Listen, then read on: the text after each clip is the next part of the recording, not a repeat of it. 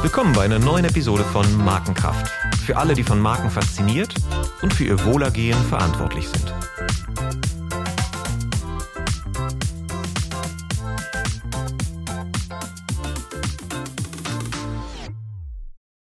Mein Name ist Olaf Hartmann und ich spreche heute ein weiteres Mal über das Thema Marke und Purpose. Das Thema zieht weiterhin viel Aufmerksamkeit, wirft aber auch viele Fragen auf. Es wird häufig unterschiedlich verstanden und sorgt manchmal sogar für Verwirrung. Bei einigen hat sich so eine Art Purpose Fatigue eingestellt. Viele andere fangen gerade erst an, richtig Gas zu geben. Den größten Werbetreibenden der Welt und auch Erfinder des Brandmanagements, Procter Gamble, hatte ich persönlich lange Zeit mental nicht mit Purpose verknüpft. Ich habe mich jedoch durch zwei spannende Vorträge eines Besseren belehren lassen.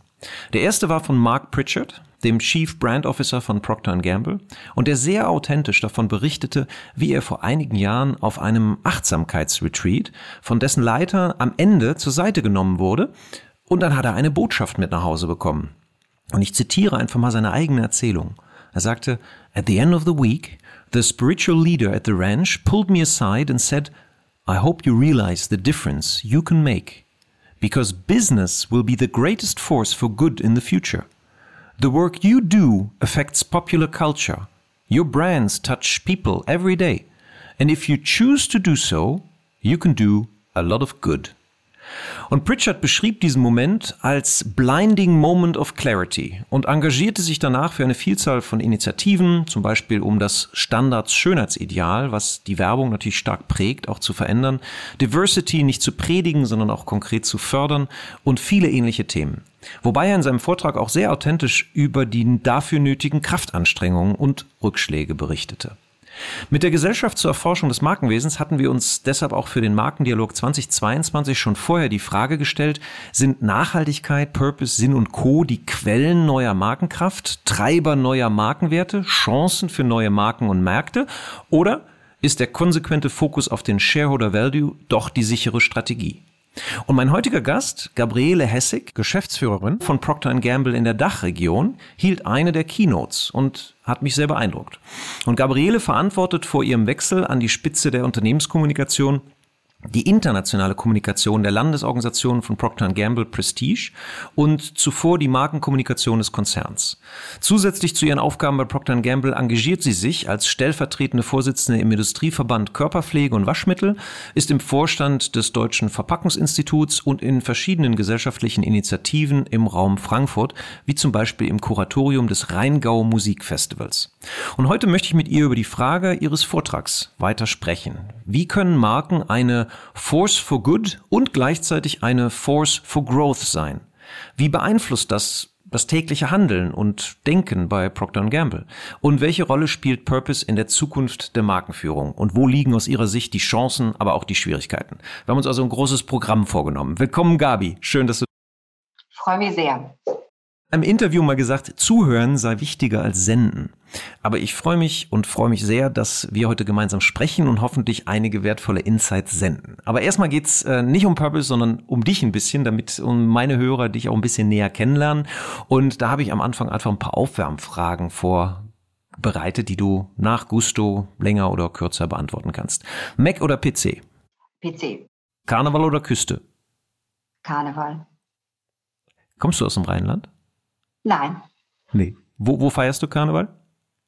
Ich komme aus dem Schwarzwald. Ich komme aus der ähm, schwäbisch-alemannischen Fasnachtsgegend. Und da bist du mit, mit Karneval auch aufgewachsen? Da bin ich mit Fasnacht aufgewachsen. Bei uns war Tradition, dass am grünen Donnerstag, also grün, grüner Dunstig heißt es bei uns, da wurden die Kinder aus der Schule schon rausgeholt von den Geltentrommlern und dann ging man erst wieder am Aschermittwoch in die Schule und dazwischen war Fasnacht angesagt. Das war sehr schön. Und das, und das hat dich überzeugt. Das äh, als Einrichtung äh, konntest du damit was anfangen. Äh, das ist anders wie im Rheinland.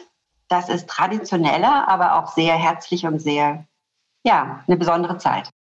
Das ist also, je weiter man nach Süden kommt, wird es auch wirklich so ein bisschen mehr Brauchtum. Ne? Ich habe mal in der, in der mhm. Schweiz auch sowas mitgemacht und das ist also wirklich deutlich äh, stärker eben noch von Holzmasken geprägt und Trachtenkostümen und sowas. Und das, das hat aber auch einen ganz eigenen Charme, das stimmt.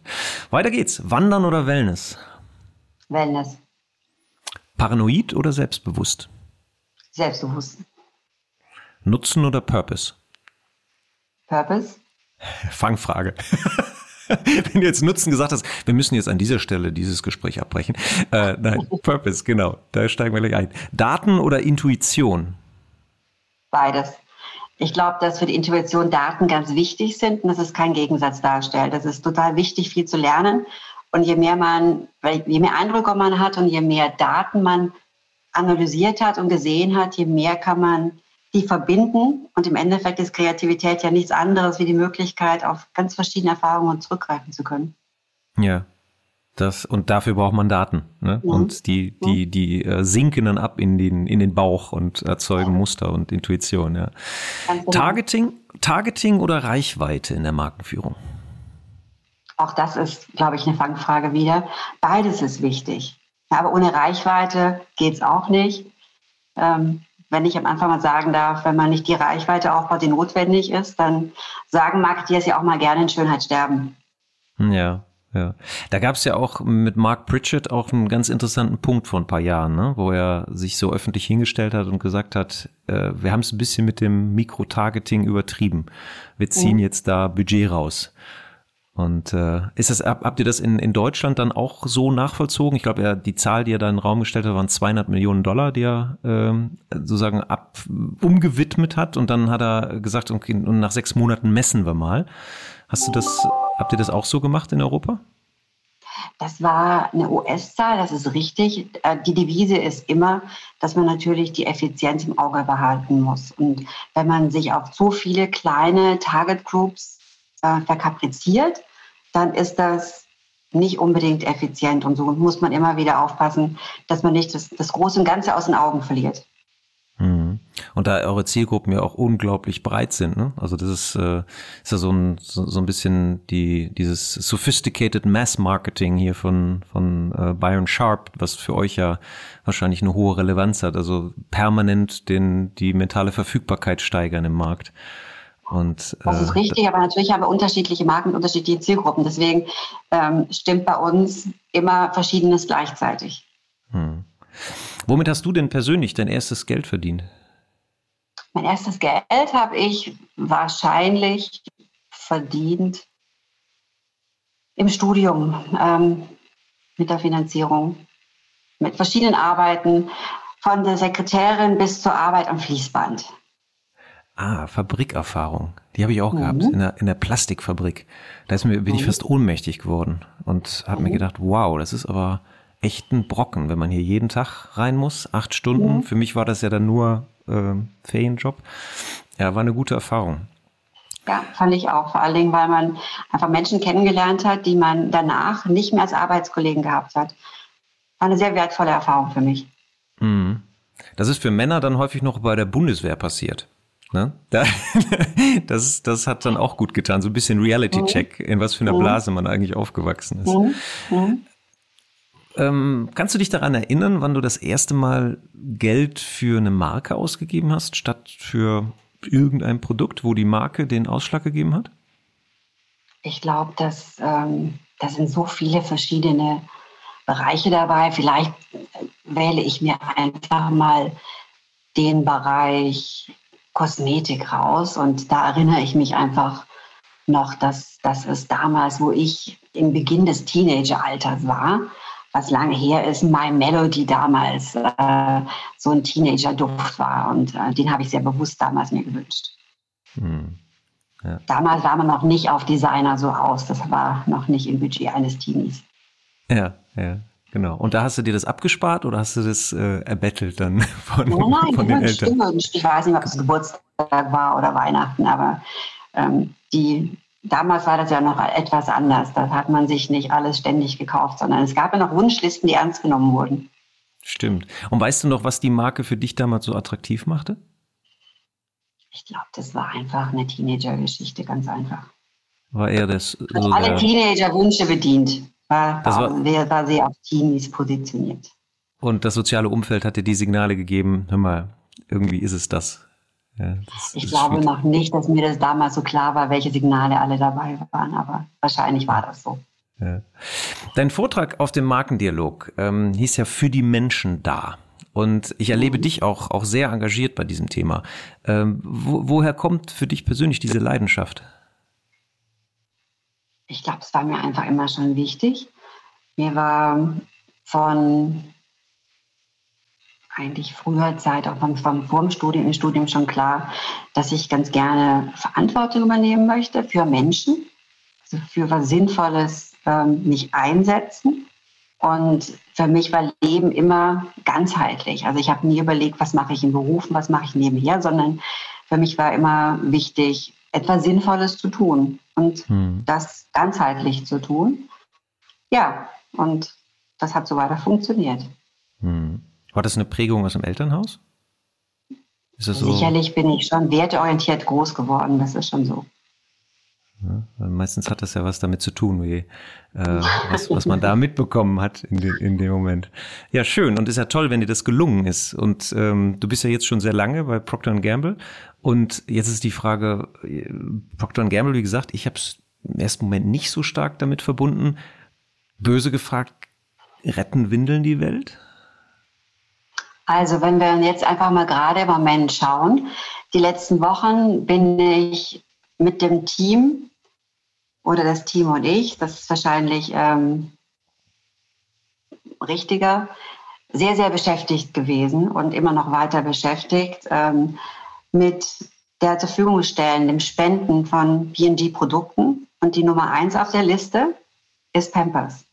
Mhm. Schlicht und ergreifend, weil Kinder, ich weiß nicht, ähm, ob du Kinder hast, aber wer, jeder, der zuhört und Kinder hat, weiß, die ersten zweieinhalb Jahren, äh, wo Babys ähm, auf die Welt kommen und groß werden, können sie einfach noch nicht selber ihren Schulgang kontrollieren. Das ist mhm. einfach so. Das ist physiologisch bedingt. Mhm. Und das ist wichtig für die Entwicklung der Kinder, dass man sie da entsprechend ähm, wickelt. Und früher hat man es anders gemacht. Man hat sie früher ja auch gewickelt. So ist es ist ja nicht so, dass ähm, das nicht passiert ist. Heute kann man das mit Pampers tun. Und ja, ich glaube, ja das, was wir gerade erleben und der Bedarf an Windeln zeigt, wie wichtig das ist. Und äh, viele andere Produkte, die wir haben, sind genauso wichtig für zutiefst menschliche Bedürfnisse. Und deswegen, ja, das ist schon sehr ja. sinnvoll. Ja, um ein bisschen Kontext zu setzen, weil es werden ja vielleicht Leute in zwei Jahren diesen Podcast hören. Also wir befinden uns gerade im Frühjahr 22 und es ist gerade in der Ukraine Krieg ausgebrochen mhm. und äh, da leiden sehr viele Menschen und ähm, kommen auch sehr viele Menschen, Familien über die Grenze und das ist wahrscheinlich Teil dieser Aktion, ne, wo Procter Gamble hilft ja. oder spendet und mh. Hm. richtig. Ja, das ist interessant. Ähm, vielleicht hilf uns so, ich habe ja am Anfang gesagt, so Purpose und all das erzeugt ja immer noch viel so ein bisschen äh, Gewitter im Kopf bei einigen oder Verwirrung. Ähm, hilf da mal ein bisschen Ordnung reinzubringen, was es für dich bedeutet, was es bei Procter Gamble bedeutet. Ich habe ein bisschen die Geschichte von Mark Pritchard erzählt, der gesagt hat, hey, ich habe hier, eine, ich hab hier riesen Einfluss in der Welt. Ähm, hilf uns da mal aufs Pferd, wie, wie das mhm. sozusagen in der praktischen Umsetzung für ein Unternehmen wie Procter Gamble, was das für eine Bedeutung hat. Du hast vorhin schon gesagt, ich bin seit inzwischen über 30 Jahren bei P&G und das hat sicherlich äh, verschiedene Gründe. Ein Grund ist, dass die äh, Firma das Unternehmen Dinge macht, die sinnvoll sind, die für die Menschen wichtig sind. Und das ist im Endeffekt das, ähm, was wir beitragen, das Leben der Menschen jeden Tag ein kleines Stückchen, Stückchen besser zu machen. Improving consumers' lives now and for generations to come. Das ist der Leitspruch des Unternehmens insgesamt. Und da ist der Purpose wirklich enthalten. Und das habe ich von Tag eins so erlebt. Das habe ich also auch nicht erlebt, dass das eine Entwicklung ist, die jetzt in den letzten drei, vier Jahren angefangen hat. Mhm. Marc hat, glaube ich, von seiner persönlichen Reise gesprochen und wie ihm bewusst geworden ist, welche, Sache, welche Leistung er noch weiterbringen kann. Und das hat er auch ganz stark kommuniziert im Unternehmen selber. Aber dass PNG ein ähm, Purpose erfüllt, indem wir erstmal die Produkte entwickeln und anbieten, die wir im Portfolio haben, die wir im Sortiment haben. Das ist natürlich der grundlegende Sinn des Unternehmens. Hm. Ähm, und ich kann aus dem Nähkästchen plaudern, Olaf. Ähm, als ich mir überlegt habe, wo ich anfange zu arbeiten, dann war mir Folgendes wichtig. Ich bin eine leidenschaftliche Nichtraucherin. viele, die vielleicht zuhören, können das nicht nachvollziehen, aber für mich war, es, war das immer ähm, schon sehr wichtig, dass ich nicht äh, arbeiten wollte in einem Unternehmen, was äh, entweder Zigaretten herstellt, vermarktet oder Werbung dafür macht. Das galt ja auch mal als ganz schick. Ich dachte auch, Alkohol und Waffen müssen auch nicht unbedingt sein. Und da habe ich mich bei P&G von Anfang an sehr wohl gefühlt. Darf ich da ganz kurz mal einhaken? Dinge, die wichtig sind. Mhm. Darf ich kurz einhaken? Kamst du aus dem Marketing? Also, also du, du hast eine Marketingkarriere gemacht, aber das heißt ja nicht unbedingt, es gibt, ich kenne auch einige Leute, die so Quereinsteiger sind im Marketing und hervorragende Marketeers geworden sind. Mhm. Ähm, äh, hast, du, hast du Marketing studiert oder wo kamst du ursprünglich? Ich habe nicht Marketing studiert, ich habe ähm, Wirtschaftswissenschaften studiert, aber nicht mhm. mit Fachrichtung Marketing, sondern mit Fachrichtung International Business. Mhm. Und ich habe Marketing natürlich im Studium etwas gehört, aber richtig gelernt, würde ich sagen, habe ich es bei P&G. Okay. äh, äh, das, ist, das ist sicherlich so. Ja, da hast, genau, da, also da ist die Verbindung gekommen. Genau, das war, darauf wollte ich nämlich hinaus. Wann ist so die, mhm. die, die, das Interesse oder die Liebe oder es gibt ja so manchmal so zündende Momente, wo du sagst, das will ich machen, das will ich mehr machen. Und das war also dann, als du zu P&G schon gekommen bist und gut, P&G ist ja eine marketinggetriebene Organisation. Ne? Also, mhm. ja. ähm, ich glaube, wichtig war, dass ich einfach gesehen habe, dass P&G die Menschen im Vordergrund stehen. Mhm.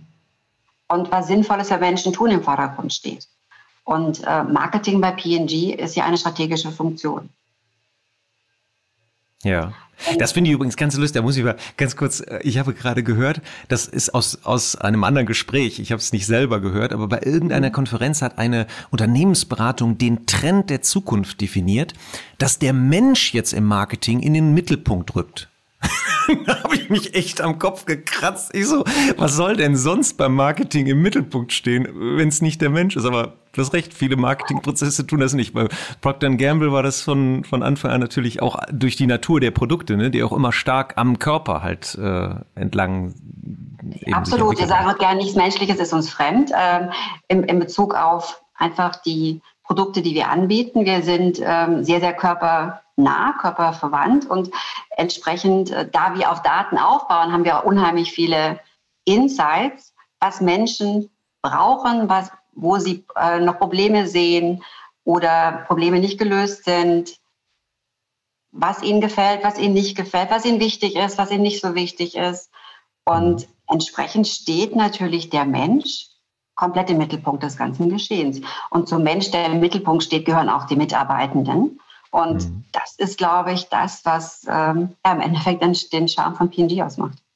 Und woran hast du das erlebt? Also das finde ich ja schon mal einen, einen ganz wichtigen Punkt, was ja auch in der Purpose-Diskussion ähm, eine große Rolle spielt. Das heißt, wie werden wir attraktiv für die richtigen Mitarbeiter? Und du warst mhm. eindeutig einer dieser richtigen Menschen, die Organisationen ja anziehen wollen. Und, mhm. und wie hast du das dann erlebt? Also was hat dich dann so stark gebunden oder wo hast du das ähm, den vielleicht auch den Unterschied erlebt? Du hast ja auch ein paar andere Organisationen mhm.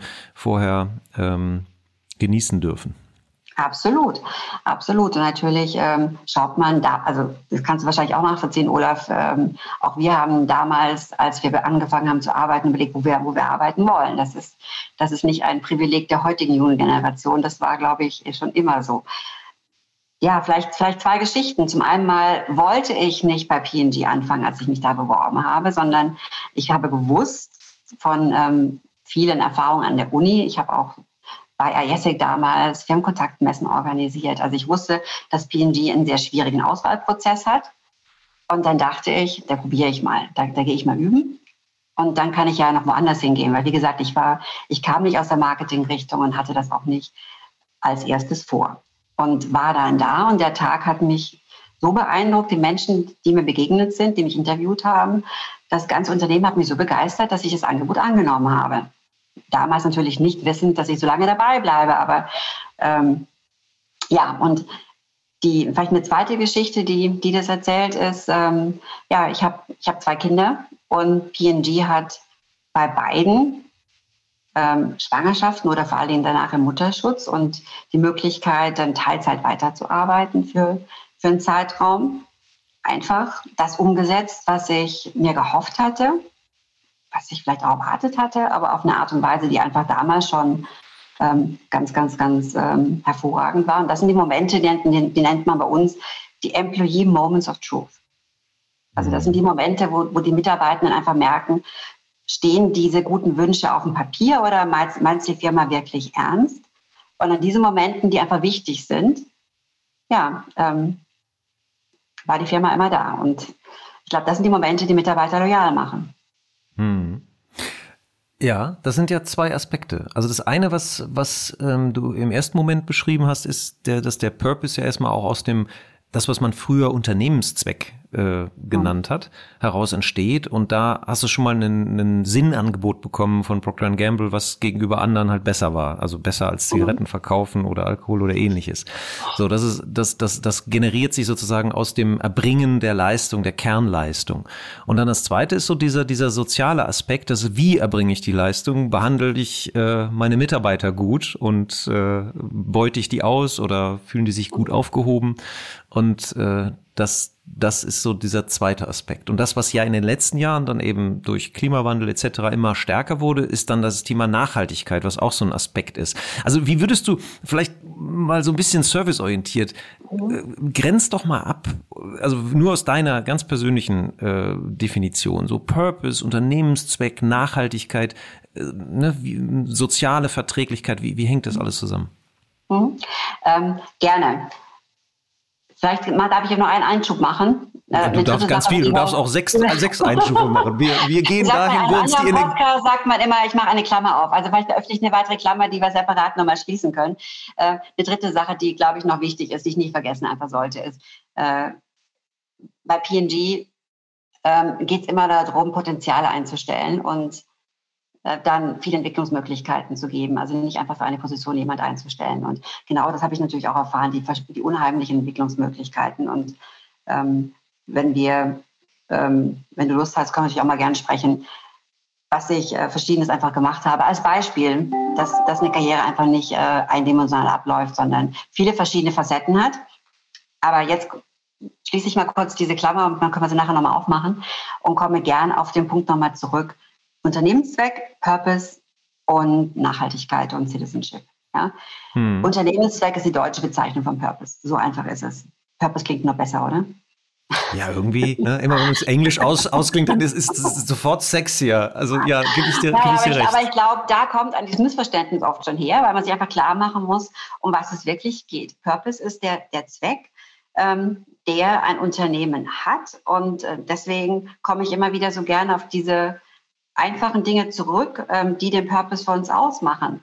Ähm, und wenn wir die grundlegenden Leistungen für die Menschen nicht erbringen, dann müssen wir uns natürlich auch mit anderen Dingen, die, die sinnvoll sind für die Gesellschaft, auch nicht beschäftigen. Ja, also das hm. erstmal ist unsere erste Aufgabe, ähm, die Menschen zu versorgen, zu unterstützen, zu bedienen mit ähm, den wichtigen Produkten, die, das, die einfach den Alltag äh, jeden mhm. Tag ein Stückchen besser, besser machen. Also wir sind halt ein Unternehmen für den Alltag. Wir sind kein Unternehmen für die speziellen Momente. Wir sind da für, für, ja, für immer.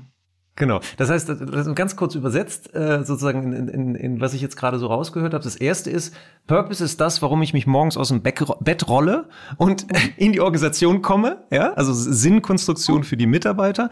Und warum ist das, was wir dann gemeinsam tun in der Organisation, warum ist die Welt besser danach, als wenn es uns nicht gibt? So viel haben wir schon mal festgehalten. Genau. Ganz genau, ganz mhm. genau. Mhm. Und ähm, sicher ist es auch so, und das wird immer, immer stärker gesehen. Selbst BlackRock sagt inzwischen, dass Unternehmen, um ihre License to Operate erhalten, also zu erhalten, natürlich auch der Gesellschaft zeigen müssen, dass sie ihre Werte, ihre Aufgaben teilt. Schön, dass Larry Fink das jetzt sagt. Das haben wir auch schon viel früher auch genau so kommuniziert. Das deckt sich sehr stark mit unserer Erfahrung. Es ist wichtig, dass wir als Unternehmen uns einsetzen, nicht nur für unseren wirtschaftlichen Erfolg, sondern eben auch dafür, dass eine Gesellschaft richtig zusammenhalten kann, ja, dass wir uns für, für das soziale Miteinander einsetzen. Ähm, und wenn wir an Zukunft denken, ist natürlich Nachhaltigkeit, nachhaltiges Operieren eine Voraussetzung dafür, dass ähm, wir den Planeten erhalten, dass wir damit ein Umfeld erhalten, in dem wir wieder erfolgreich wirtschaften können und in dem die Menschen, die wir gerne KonsumentInnen nennen, als Marketeers, natürlich auch entsprechend ihr gutes Leben, ihr Auskommen haben. Deswegen ähm, ist es für uns halt so wichtig, dieses und im Vordergrund zu haben, also being a force for good and a force for growth, also auf Deutsch eine Kraft für Wachstum und eine Kraft für das Gute zu sein. Und wenn wir das aufdröseln, sagen wir als PNG, basierend des Produktportfolios, basierend der Dinge, die wir können, wir setzen uns besonders ein für ökologische Nachhaltigkeit, für die Gemeinschaften, in denen wir operieren und leben, also dieses soziale Engagement und für Equality und Inclusion. Also sprich für äh, eine Gesellschaft, in der alle ihr eigenes Potenzial. Also ohne, ohne Ansehen der Hintergründe, der Hautfarbe, ähm, der sexuellen Orientierung und so weiter ähm, leisten können. Mhm. Das ist für uns das, wo wir sehen, da können wir uns einbringen. Mhm. Ja. Das ist ja, das verschwimmt ja dann so ein bisschen mit diesem Begriff Corporate Social Responsibility. Ne? Das, da da mhm. geht so hin.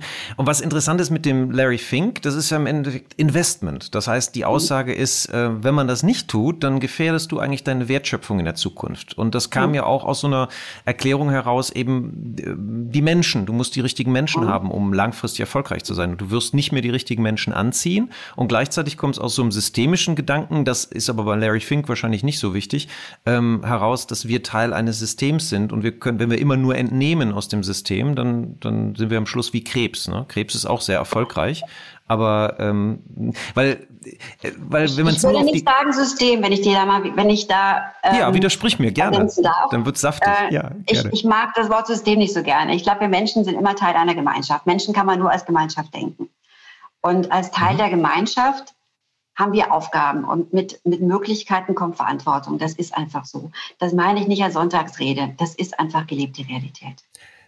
Super, dann lass uns das äh, aus der Sonntagsrede sozusagen mal übersetzen in, in die konkrete Praxis. Also wie zum Beispiel, wie macht ihr das? Also die, die Inklusion, ne? die Gleichberechtigung. Dann auch ein wichtiger Faktor, ihr seid halt ein Verbrauchsgüterhersteller, das heißt Fast Moving Consumer Goods, da entsteht sehr viel Müll, da können wir gleich dann auch mhm. vielleicht mal über das Thema Verpackung sprechen. Beginnen wir erstmal vielleicht mit, dem, mit der Inklusion und Diversität. Du hast gerade gesagt, wir sind ähm, ein Unternehmen, was ähm, sich um viele Menschen kümmert. Wir haben ungefähr fünf Milliarden KonsumentInnen weltweit. Ja? Da ist natürlich alles mit dabei, jung und alt, Frauen und Männer, ähm, Menschen aus verschiedenen Kontinenten. Also spricht eine ganz breite Basis an Menschen. Und entsprechend, um diese Menschen richtig zu verstehen, auch um die Daten sogar richtig zu verstehen. Man, kann, man könnte ja arrogant sagen, ja, man, man könnte ja auch sehr, sehr klein sein und dann guckt man sich die Daten einfach an und das reicht doch. Nee, ich glaube, die Erfahrung zeigt, das reicht eben nicht. Es ist wichtig, dass wir im Unternehmen sehr stark divers sind, damit wir die Menschen richtig verstehen können und dann mit den entsprechend optimalen Angeboten versorgen können. Und das ist jetzt nicht eine neue Erkenntnis. Auch da ist vielleicht ein bisschen langweilig für die Hörerinnen. Ähm, ich glaube, das ist etwas, was sich über Jahre und Jahrzehnte gezeigt hat. Ähm, es ist wichtig, dass wir mit einer breiteren Basis an Menschen forschen, entwickeln, in, ins Marketing hineingehen. Ähm, also, und ich glaube, das, das hat dazu geführt, dass wir schon sehr, sehr früh und wenn ich sage sehr früh, dann rede ich von Ende des ähm, der 18, 80er, 90er Jahre. Da gab es schon Frauen in der Produktion. Ja, äh, wenn wir ja. uns anschauen, in Mitte der 50er Jahre gab es ganz viele Frauen in der Marktforschung bei P&G schon. Und als ich bei P&G begonnen habe, war mein erster Chef eine Frau. Ja, also das, vergisst man ja. Ich hab, genau, ich habe gerade gelesen, dass 1967 die erste Frau beim Boston Marathon mitgelaufen ist. Dass mhm. vorher keine Frauen da erlaubt waren bei Marathonläufen. Mhm. 67 und mhm. Wahlrecht der Frauen 71 in der Schweiz. Ne? Das, das vergisst man, ja. dass das noch noch, noch gar nicht so lange her ist. In Deutschland ja. auch. Also ich ja. glaube, erst Anfang der 70er Jahre durften Frauen in Deutschland einer Berufstätigkeit nachgehen, wenn der Ehemann ähm, zugestimmt hat. Zugestimmt hat, ja. Also mhm, das sind genau. alles noch keine langen Entwicklungen. Aber wie gesagt, für uns war, war die Repräsentation und das, damit kommt natürlich auch Inklusion alleine reicht natürlich auch nicht. Es braucht die Inklusion. Inklusion heißt, dass ich mit meinem ganzen Selbst, mit meiner ganzen Kreativität, mit meiner ganzen Persönlichkeit gleichberechtigt, ohne Hemmschuhe teilhaben kann. Inklusion mhm. ist ein Wort der Teilhabe.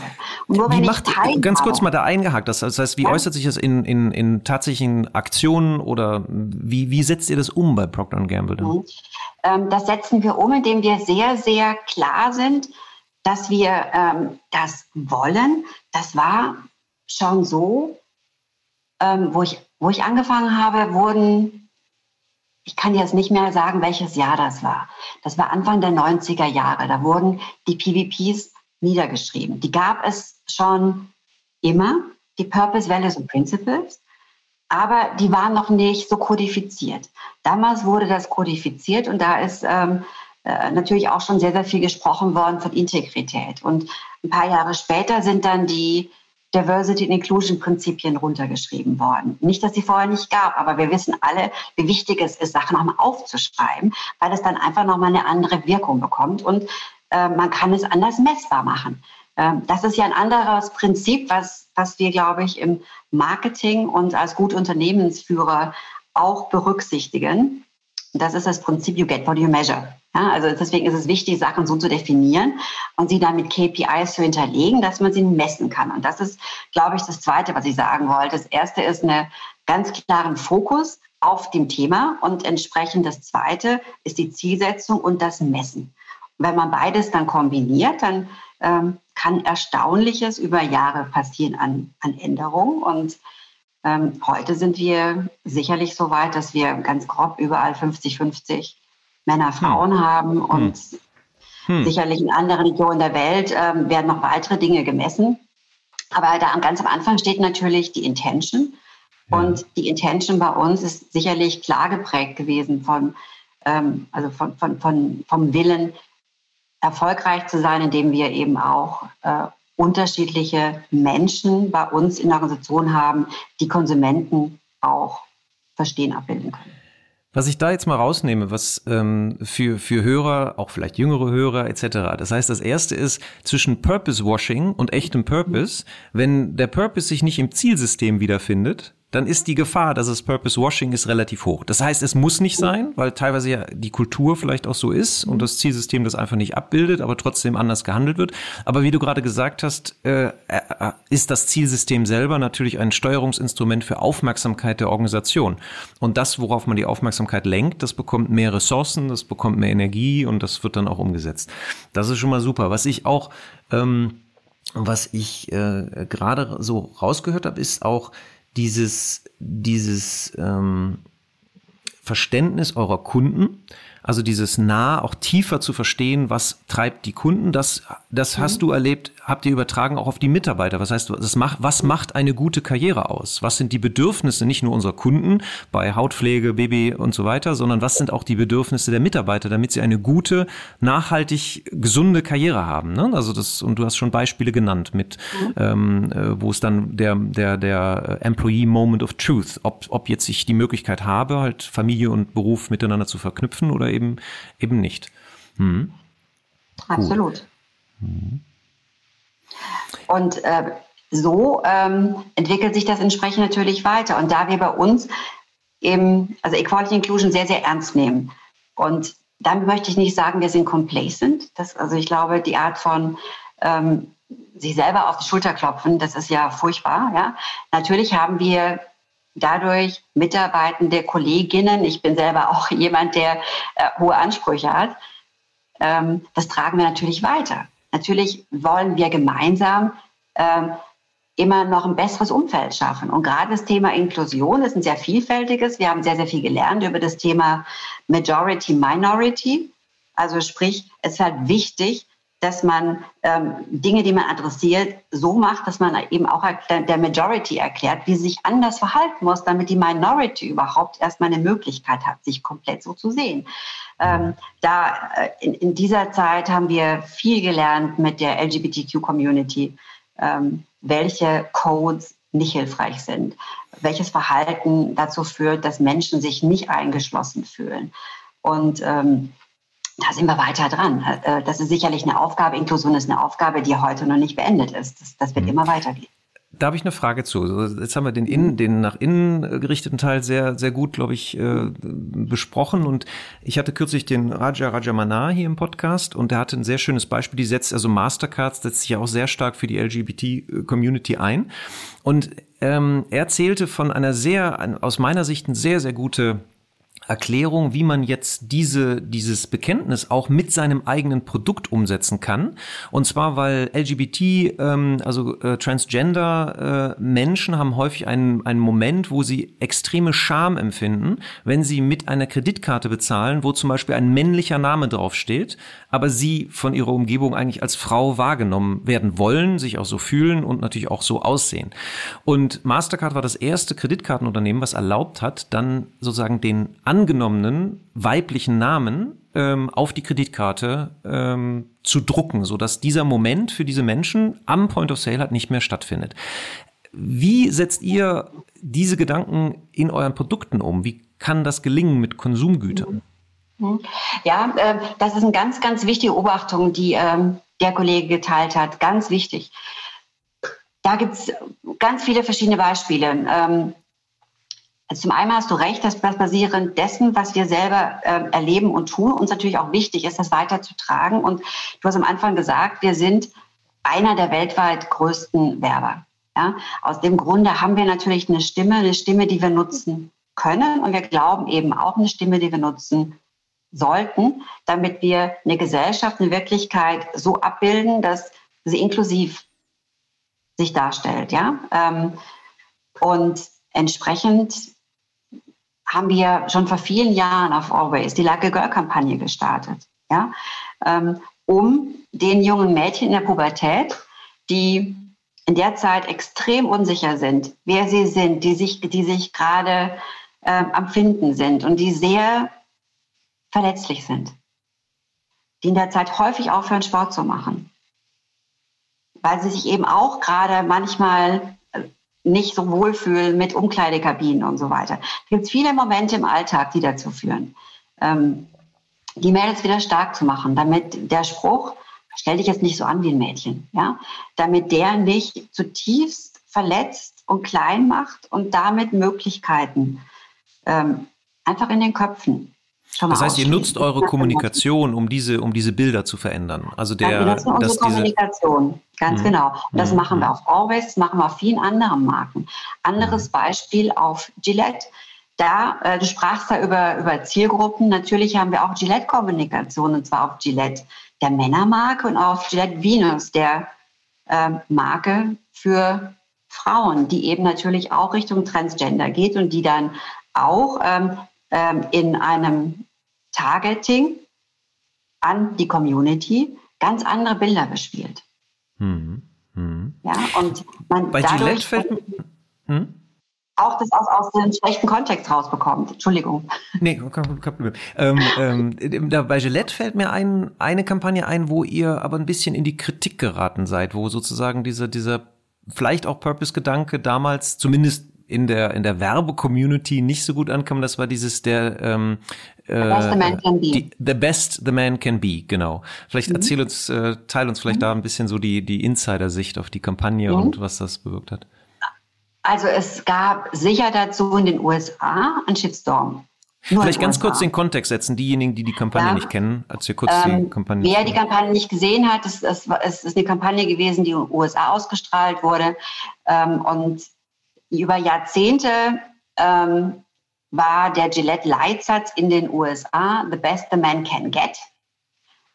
Also war Gillette die Marke, die transformiert hat. Ähm, the best the man can be. Also die Kampagne hat in den USA gerade am rechten Rand für Aufruhr gesorgt und dann gab es einen kurzen, kurzen und heftigen Shitstorm den wir einfach durchgestanden haben. Das war diese toxische Maskul Maskulinität, die dargestellt wurde. Da sagten so sind wir, ne? Oder dieses, das, das war das, was. Es wurde ja gar nicht so dargestellt, sondern, sondern manche aus dem rechten Rand wollten sie darin sehen, sagen wir es mal hm, so. Das okay. ist die wesentlich richtigere Ansage. Und ähm, jeder, ich glaube, der sich in Deutschland die Kampagne anguckt, sagt, was, was ist das Problem?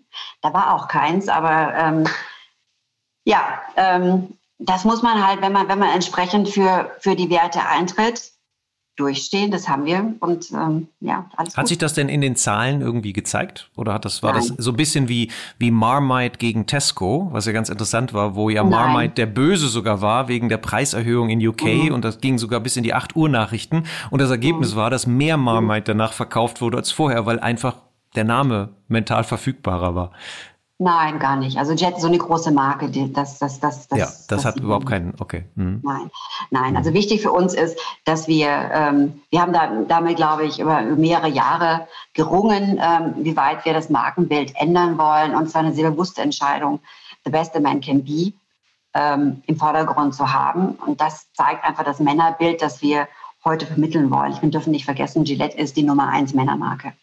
Und da hm. haben wir eine große Verantwortung. Ja, und mhm. ähm, entsprechend ist das geändert worden. War auch meines Erachtens echt Zeit, dass wir das getan haben. Und wenn es dann so kurz mal einen Aufschrei gibt, dann ja, das ist ja auch, also von der Motivation dahinter, uh, the best a man can get, ist auch was hedonistisches, egoistisches, ich will haben, ne? ich hole mir das, was ich, was ich will und das soll das Beste sein. Und das andere ist ein Anspruch auch an sich selber, sozusagen, wer will ich denn eigentlich sein? Was ist das Selbstbild? Das ist, äh, genau. das, ich finde das auch sehr, sehr, sehr gut gemacht. Wo wir gerade bei Gillette sind, ihr habt mhm. äh, auch kürzlich die, Kampa äh, die, die Verpackungen von Gillette umgestellt, mhm. ne? Ja, warte, ich mhm. erinnere mich immer an diese, ich glaube, was ist der, der englische Begriff? Filth Clamshell.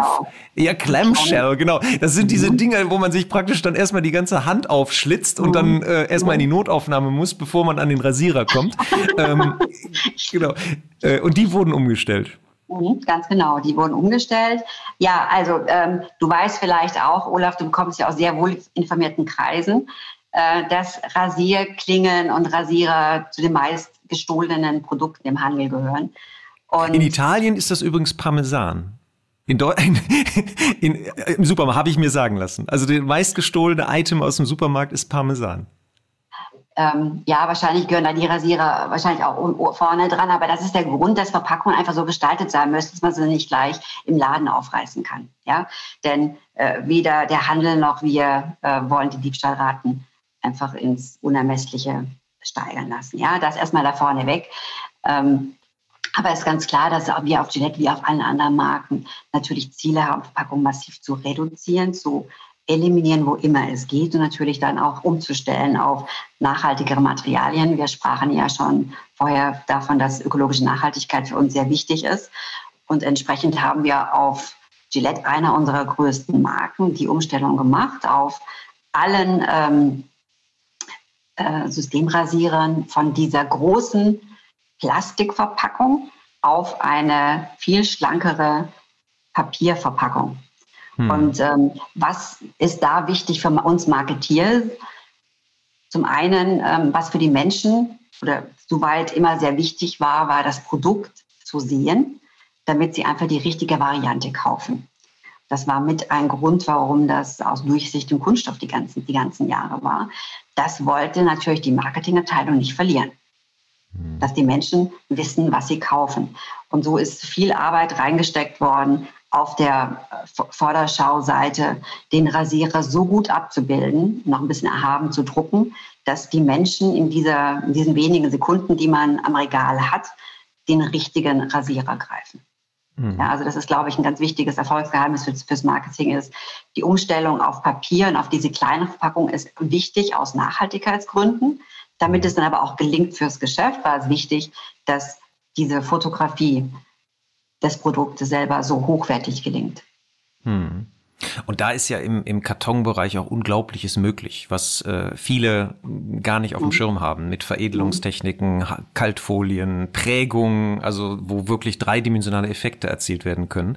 Also das, ich habe mir die Verpackung auch angeguckt und finde die auch sehr mhm. am Point of Sale, also sehr impactstark. Ne? Also diese mhm. Orientierungs, äh, diese Orientierungsreaktion am Point of Sale ist ja total wichtig ähm, weil in Sekundenbruchteilen dann eben auch entschieden wird, ja, ich finde meinen Rasierer nicht, dann kaufe ich den halt woanders. Oder ich kaufe einen anderen oder sowas. Ja, und wenn man reinguckt, hat sich natürlich das Innenleben auch total verändert. Das wirst du gesehen haben, wenn du mal einen ähm, gekauft hast in letzter Zeit. Also auch drin ist es aus einem sehr, sehr schlanken jetzt ähm, Papiermaterial ähm, gemacht, wie dieses Produkt drin liegt. Das heißt, Die Verpackungsingenieure haben das äh, rundum neu erarbeitet und man kann sich vorstellen, da das bei uns in Hochgeschwindigkeit über Linien läuft, muss es natürlich auch linienlauffähig sein. Alles das sind Faktoren, die natürlich wichtig sind, wenn ich Nachhaltigkeitsanstrengungen ähm, wirklich effektiv und in großen Mengen ähm, im Unternehmen verankern möchte. Was hat das für Und natürlich darf ich auch nicht vergessen, ähm, alles das ist voll recyclingfähig. Also wenn, mhm. wenn wir über Druck sprechen, ähm, das muss auch beachtet werden, dass das ganze Konstrukt, was danach im Papier rauskommt, natürlich auch in Papiersystemen recyclingfähig sein muss. Alles das sind heute Considerations, also äh, Betrachtungen, die Marketeers heute können müssen. Ja, ja, das macht Sinn. Und das war was ähm, in, der, in der Bilanz, was hat das eingespart an Plastik? Weil das muss ja un unglaublich viel gewesen sein. Ne? Das sind viele, je nachdem, welch, über welche ähm, Grundgesamtheit wir sprechen, natürlich viele hundert Tonnen. Hm, ja, ja schön, schönes Beispiel, genau. Mhm. Genau, und da, und da, da, ne, walk your talk, äh, mhm. ne, da hat man wieder die Möglichkeit, einen großen Einfluss zu nehmen. Und äh, wie ist mhm. das, ist, ist, dann setzen sich auch Standards durch? Haben jetzt andere ähm, Klingenhersteller auch schon nachgezogen? Ist das etwas, was, weil ihr als Marktführer setzt ja auch einen Standard. Da gab es mhm. ja damals diese Verkleinerung der Deos auch, ne? Das, da war ja eine mhm. neue Technologie plötzlich möglich, dass die Deos viel kleiner sind, mhm. dadurch weniger Material verbrauchen. Aber da haben sie alle gezögert, glaube ich, als erste das zu nutzen, weil natürlich dann die Regalfläche auch kleiner wird von dem Deo. Und da gab es eine Kooperation, da bist du wahrscheinlich tiefer drin als ich. Ähm, das, das wurde dann plötzlich gemeinsam umgestellt.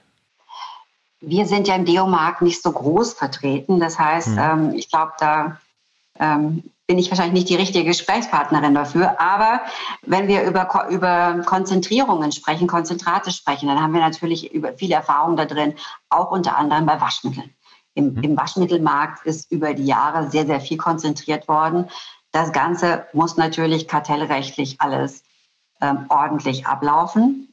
Das ist sehr, sehr wichtig und entsprechend werden da Standards ähm, sehr, sehr ähm, klar gesetzt im Rahmen von ähm, verträglichen Industrieorganisationen. Und ähm, da muss man trotzdem aber die Menschen mitnehmen, weil konzentrieren heißt ja, dass man die Dosis reduzieren muss, die man pro, in diesem Fall Waschgang, verwendet. Und entsprechend gut muss ich das den Menschen einfach kommunizieren, weil sonst die Flasche früher leer ist. Und dann genau. ähm, haben die Konsumenten gleich das Gefühl, ähm, dass es teurer geworden ist. Und das ist natürlich dann nicht richtig, wäre für die Umwelt nicht gut. Das heißt, ähm, mit jeder Art von Konzentration ist es ganz, ganz wichtig, dass sehr, sehr klar und auch langfristig zu kommunizieren. Hm. Da ist wieder Kommunikation der Hebel, der Verhaltensänderung erzeugt. Also auch mhm. Waschtemperatur ist, glaube ich, auch so ein Thema, was ihr, was ja. ihr da behandelt. Das ist sehr gut. Ja, Waschtemperatur ganz, ganz, ganz wichtig. Also vielleicht, wenn, wenn, wenn ich einen praktischen Tipp fürs Leben geben darf, allen ja, bitte mach das. Genau. Podcast, ähm, im Alltag kann man wirklich viel erreichen, wenn man bei niedrigen Temperaturen wäscht, putzt, Geschirr, Geschirr spült. Alles das sind Bereiche des Heizen des Wassers, braucht einfach sehr, sehr viel ähm, Energie und damit äh, CO2. Und das ist so ein Alltagstipp, so ein Alltagshack, den man ähm, gerne mitnehmen kann. Wo wir alle kleinen Beitrag leisten können. Ja, mhm, super. Ganz genau. Ja, äh, sehr schön. Also ich finde, so sind wir ja, eigentlich haben wir jetzt diese, diese, diesen Bogen auch äh, hingekriegt. Also jetzt sind wir bei der Ökologie angekommen und die Stunde ist schon fast um. Es macht echt Freude, mit dir darüber zu sprechen, weil, weil du da auch mit großer Überzeugung und, und sehr lebendig drüber erzählen kannst. Jetzt würde ich auf deine große Erfahrung als Marketier noch ein bisschen zurückgreifen mhm. am Schluss. Und zwar, was siehst du so grundsätzlich? Ich meine, Procter Gamble ist Erfinder des Brandmanagements und ihr, ihr seid auch äh, wirklich da Vorreiter, wie man Marken aufbaut, wo Markenkraft herkommt. Mhm. Was ist aus deiner Perspektive so für die Zukunft der Markenführung in den nächsten Jahren? Was sind so die Top drei Themen, die du so benennen würdest, was, mhm. äh, was die Markenführung beeinflusst? Ich habe ja ähm, in meiner Karriere soweit den, den Wechsel gemacht aus dem reinen Marketing mhm. in Kommunikation. Und was mir als Kommunikatorin einfach sehr bewusst geworden ist, ist, wie schwierig und langwierig diese, in, in der Business-Sprache sagen wir ja gerne dazu, Change-Management-Prozesse sind. Und ich glaube, wir als Gesellschaft haben auch so einen Change-Management-Prozess eigentlich noch vor uns. Ich glaube, wir sind da erst ganz, ganz am Anfang, weil wir alle noch nicht genug realisiert haben, wie durchdringend der Klimawandel ist. Da bin ich ganz bei den Fridays for Future, dass es, dass es wichtig ist, sich das in der vollen, im vollen Ausmaß einfach vorzustellen, um dann die richtigen Schlüsse und, und, und ähm, Maßnahmen zu ziehen. Mhm. Und das ist, und glaube ist das, ich, hat das auch Einfluss? Hat es auch Einfluss bei euch auf die Energiebilanz, das heißt Verlagerung von Produktionsstandorten oder ähnliches? Das, das hat ähm, also nicht auf die Verlagerung, sondern auf die Art und Weise, wie wir das Ganze machen. Absolut, Olaf. Ähm, mhm. Ähm, Ziele setzen ist ja ganz einfach. Also ich kann jetzt morgen vor dem Spiegel stehen und sagen, ich nehme jetzt fünf Kilo ab. Das ist also, ich, da kannst du sagen, fünf reicht aber nicht. Gabi, du solltest jetzt zehn vornehmen. Sage ich, ja, hast du wahrscheinlich recht, Olaf. Ich sag mal zwölf. Ja, damit habe ich noch, damit habe ich noch kein Gramm abgenommen. Mhm. Und wenn ich mir das morgen wieder sage und vielleicht, vielleicht in einer Woche du mich siehst und sagst, ähm, hast jetzt zwölf Kilo dir vorgenommen, sage ich, nee, es waren 13. Habe ich immer noch nichts erreicht. Ja? Mhm. Und die Debatten führen wir gerade so ein bisschen auf, auf, auf der Zielebene. Wie gesagt, Ziele setzen ist wichtig, aber dann ist es wichtig, ein Maßnahmenpaket zu schnüren, um sie zu erreichen. Und was heißt das wiederum für uns? Wenn ihr, wer gucken mag, ähm, auf unserer Webseite, sowohl auf der deutschen als eben auch auf der, auf der globalen, findet man dann unter ESG den Zielkatalog aufgeführt, aber mit einem Maßnahmenplan. Ja? Ähm, wer, wer sich damit beschäftigen möchte, ein bisschen mehr im Detail. Ähm, das verlinken wir dann in den Show Notes. Da können Kannst die Leute du gerne verlinken in den Show Notes. Da gibt es nämlich den Climate Transition Action Plan, liebevoll mhm. bei uns mit CTAP abgekürzt. Ihr, oh ja. Wer PG kennt, weiß, wir haben sehr gerne Abkürzungen. Ähm, da ist sehr im Detail aufgeführt, was da alles dazugehört und bis wann wir was umgestellt haben werden. Das ist richtig, richtig, richtig viel Arbeit, die weiter vor uns liegt. Ja, nicht, nicht, dass da nichts passiert ist, aber ehrlich gesagt kommt es ja darauf an, was wir morgen noch weiter und anders machen. Ähm, und dazu gehört natürlich auch, dass wir ähm, dekarbonisieren in der Produktion. Und damit das gelingt, ähm, ein ganz konkretes Beispiel ist letztes Jahr im Sommer hier in Deutschland für die, also für die Welt, für unsere 200 plus Produktionsstätten, das Product Supply Innovation Center gegründet worden. Und die kümmern sich, ich sage es mal ein anderer Begriff, der Marketeer sicherlich auch gut kennt, Upstream. Also die kümmern sich nicht um das Tagesgeschäft, die kümmern sich um das Morgen, das Übermorgen. Also wie schaffen wir es, ähm, äh, Net Zero zu produzieren? Und auch genauso, ähm, also von, von den CO2-Emissionen und von Wasser und entwickeln das mit Pilotwerken und äh, arbeiten an skalierbaren Lösungen. Anderes wichtiges Wort. Das heißt, dass wir, man, dass wir die Geschwindigkeit auf die Straße bekommen, muss man so entwickeln, dass man modulare Lösungen hat, die dann ausrollbar sind auf mhm. weitere Werke. Das ist ein konkretes Beispiel, was wir tun ja, da, es, es muss da weiter einfach viel passieren. Und wenn du mich als Kommunikatorin fragst, dann ist genau dieser Prozess, dieses des Mitnehmens der Gesellschaft halt wichtig, damit wir alle zusammen unsere Alltagshandlungen entsprechend hinterfragen und wir als Gesellschaft diesen Weg gemeinsam gehen, ohne auseinanderzufallen. Hm. Und das ist ja, Marke ist ja genau das, was du gerade beschreibst. Das mhm. heißt äh, eben nicht nur Kommunikation, sondern es ist ja, dass die, äh, die, die Wahrheit muss dahinter erstmal geschaffen werden, bevor man anfängt, äh, diese Dinge zu kommunizieren. Und, und was ich jetzt da raushöre, ist, dass, dass Marken, was du als Aufgabe oder als mhm. Herausforderung siehst, einmal, dass die Marke selber darauf na, dazu eine Haltung findet, äh, konkrete Maßnahmen auch ableitet und seinen mhm. Worten Taten folgen lässt. Und dann die, dann die Frage, was können Marken dazu beitragen, dass diese Haltung in der Gesellschaft Gesellschaft sich stärker durchsetzt, Akzeptanz findet und eben vielleicht auch nicht mit Verzicht verknüpft ist. Das wäre, glaube ich, etwas sehr Attraktives, dass es eben nicht das, sagen, die Askese, die mit diesem mhm. notwendigen Wandel einhergeht, sondern dass man auch, dass das Ganze auch lustvoll ablaufen kann, dass es also kein Widerspruch sein muss, also in eine gute Zukunft zu gehen, die, die uns trotzdem noch Lebensqualität ermöglicht. Ja, und das geht. Und das ist ganz wichtig. Ich glaube, das ist eine ganz wichtige Botschaft, die wir auch weiter treiben müssen, Olaf. Und das ist, es geht zusammen. Es muss zusammengehen, weil die Menschen machen sonst nicht mit. Und es geht zusammen. Wir haben das, wir haben das gesehen. Ähm, wieder da Beispiel kalt waschen. Mit einem leistungsfähigen Waschmittel kann ich kalt waschen.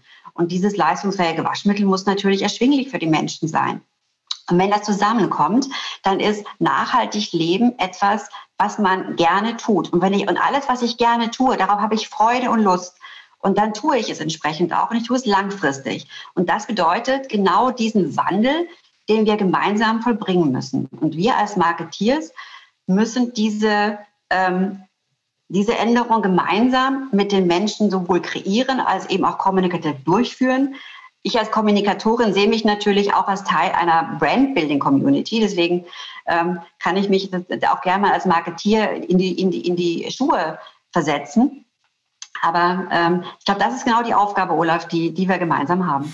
Und was wir da auch aufpassen müssen, dass wir immer feststellen müssen, dass wir auch in einer Blase leben. Ne? Das also manchmal, ich habe kürzlich noch so ein, so ein Gespräch mhm. gehabt, wo jemand im Laden äh, einen, einen, äh, einen Kunden beobachtet hat, der gefragt hat, ist das Bio oder nicht?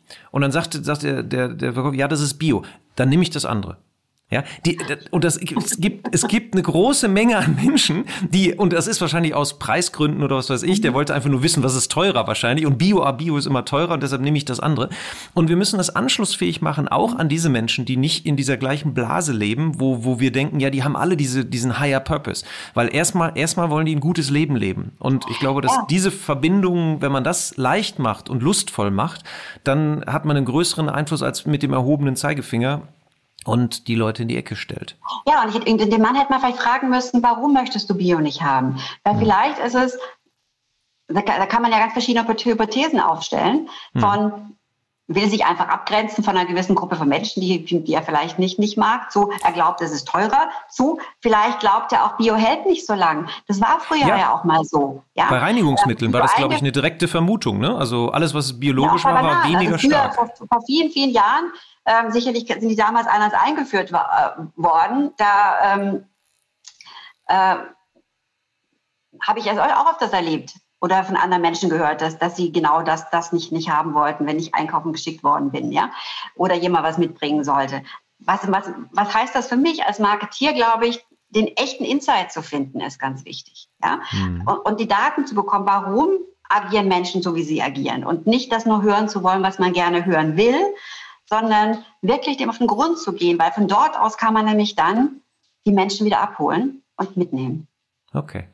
Da haben wir schon mal was Schönes festgehalten, ne? Also da, und das ist auch ein schöner Bogen zum Anfang des Gesprächs. Tief mhm. einsteigen, was Menschen mhm. treibt, was sind die Motivatoren und dann kann man auch nur Veränderungen vorantreiben. Wenn es gegen die mhm. eingebauten Motivatoren passieren soll, hat man schlechte Karten. Mhm. Wenn wir jetzt zusammenfassen, so, ähm, wenn du eine junge Gabi vor dir hättest, die am Anfang ihrer Karriere steht, hätte ich gerne von dir drei Tipps oder Dinge, Beobachtungen, die du gerne früher gemacht hättest. Und dann machen wir zum Abschluss noch deine Ressourcen mhm. oder Buchtipps, die dir vielleicht noch äh, für unsere Hörer am Herzen liegen. Sehr gerne. Feedback is a gift. Das habe ich im Leben ähm, gelernt. Ich glaube, ich hätte das gerne noch früher gelernt. Ähm, als ich jung war, da war, glaube ich, noch die Feedback-Kultur eine andere.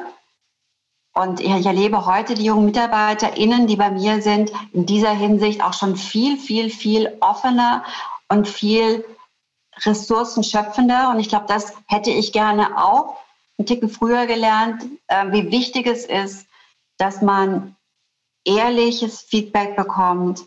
Äh, davon habe ich unheimlich profitiert. Ich finde das sehr, sehr, sehr wichtig, sehr wertschätzend. Und Menschen, die sich Zeit nehmen, mir Feedback zu geben, schätze ich sehr. Also Super. ich finde das sehr bereichernd. Erster Tipp, Erster Feedback Tipp. is a gift. Zweiter Tipp? Ähm, wenn es auch, noch nicht drei werden, ist auch nicht schlimm, aber wenn du den zweiten hast. Das ist der erste. Der zweite, macht, worauf ihr Lust habt. Mhm. Und wo wirklich die, die Stärken sind. Also sich auf die Stärken fokussieren, auf das, was einen ausmacht. Man ist nicht da, weil man irgendeinen Durchschnitt genügen muss, sondern jeder Einzelne ist wichtig und jeder Einzelne, jede Einzelne bringt was ganz Wertvolles, Einzigartiges mit. Und das einzubringen ist ähm, unheimlich hilfreich.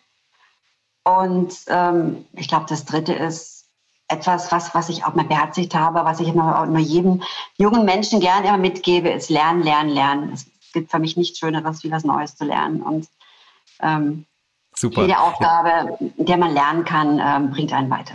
Sehr gut, dann haben wir jetzt den Nachwuchs gecoacht. Und jetzt, ähm, jetzt äh, kommen noch äh, die, die eine Frage, was, was ist für dich jetzt auf der Agenda für die, für die nächste Zeit? Also was, was äh, dich am mhm. meisten beschäftigt in den nächsten Monaten? was mich am meisten beschäftigt seit ein paar Jahren und das geht auch Gott sei Dank so weiter, weil ich möchte gerne in dem Bereich arbeiten. Das ist ähm, mein wichtigstes Tun im Moment, ist einfach Nachhaltigkeit. Da nach außen und nach innen entsprechend Brücken zu bauen, Projekte zu leiten. Ich habe ja die große Freude, dass ich Nachhaltigkeit nicht nur kommuniziere, sondern als Business Leaderin in Dach verantworten darf und aus dem Grunde geht es jetzt gerade in der kommenden Woche wieder auf eine Panel-Diskussion und da ist es auch wieder sehr spannend, ähm, verschiedene Blickpunkte zu hören und weitere Ideen zu finden. Und zum Abschluss, wenn du die Chance hättest, allen Markenverantwortlichen in Deutschland mhm. auf den Bildschirm, einen Bildschirmschoner zu zaubern, mit einer Inspiration mhm. oder einem Satz oder auch nur einem Wort, was würde das sagen? Ich würde gerne Folgendes sagen. Kommt alle raus aus euren Barrikaden. Die Probleme unserer Zeit können wir nur in starken, übergreifenden Partnerschaften lösen. Und gemeinsame Verantwortung für den notwendigen Wandel ähm, zu haben, ist einfach für uns alle eine richtige Chance. Das heißt, kurz gesagt, das wäre für mich der Text, der rüberlaufen sollte. Wir können alle Wichtiges beitragen. Aus Haltung muss Handlung entstehen, denn es gibt nichts Gutes, außer man tut es. Sehr gut. Aus Haltung, genau. Handlung, Haltung muss aus Handlung entstehen. Sehr gut. Mhm. Vielen, vielen Dank, Gabi. Das war ein sehr, sehr schönes Gespräch. Ich danke für deine Zeit, die du es genommen hast. Und ich denke, dass unsere Hörer da auch viel von mitgenommen haben und wir vielleicht ein bisschen Ordnung in diese Purpose-Diskussion gebracht haben und dass du mit deiner wertvollen Arbeit äh, weiterhin noch viel, viel Erfolg hast. Vielen Dank. Und das war eine weitere Episode von Markenkraft. Vielen Dank, dass Sie dabei waren. Wir hoffen, es hat Ihnen genauso viel Freude gemacht wie uns. Wenn ja, empfehlen Sie uns Ihren Freunden, Ihren Bekannten, Ihren Kollegen und bewerten Sie uns auf iTunes, Stitcher, Spotify, Soundcloud, egal wo Sie diesen Podcast hören. Share the love for brands. Machen Sie es gut für sich und die Menschen in Ihrem Leben.